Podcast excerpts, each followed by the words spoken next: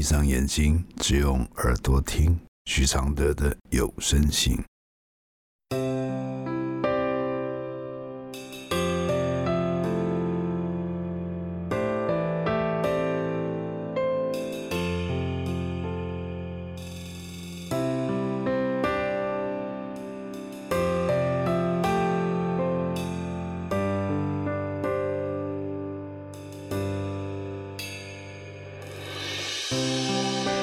解开死结，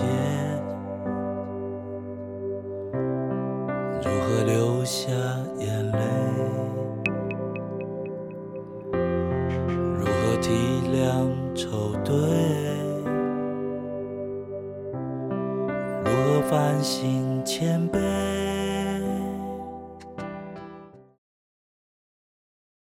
第一百一十八封信：为何爱可以什么都不顾吗？来信，我看过很多家庭因为小三的介入而分散了，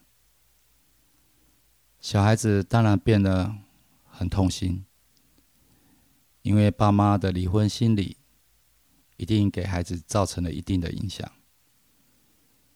最近又看到很多小三写信上 FB，诉说他们和爱上他的男人有多爱。这是情有可原的吗？却也真的有几个人支持小三为爱抗争，在下面留言。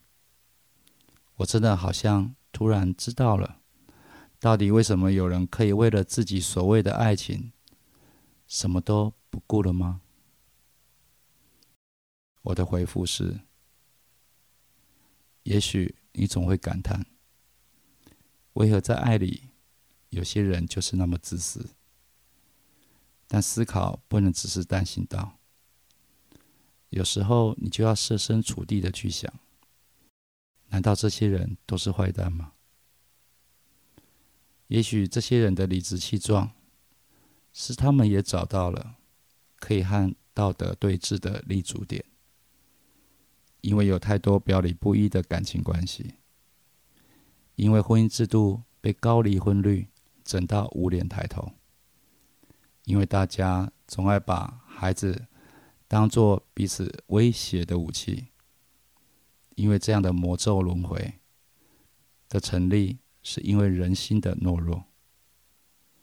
懦弱会让你卑躬屈膝，又不真的甘心。与其你把对手放在小三上，不如针对自己，问自己为何要把自己放在不堪的处境。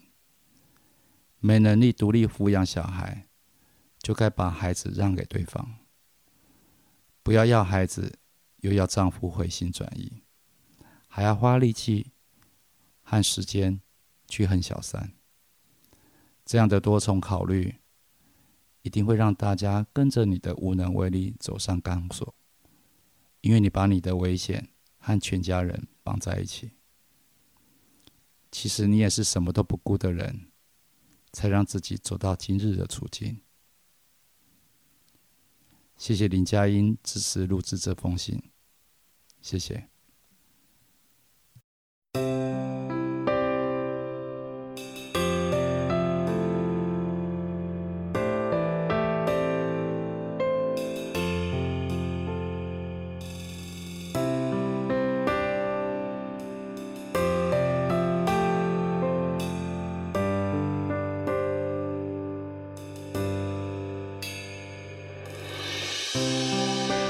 解开死结，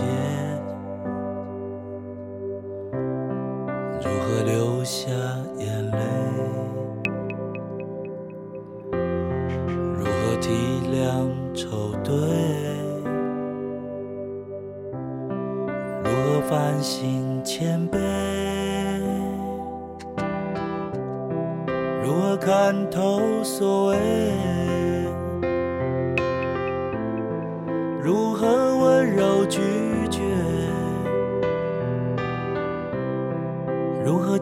手撤退？如何喊你和解？如何解开死结？如何流下眼泪？如何体谅愁对？如何反省谦卑？如何看透所谓？如何温柔拒绝？如何接受撤退？如何喊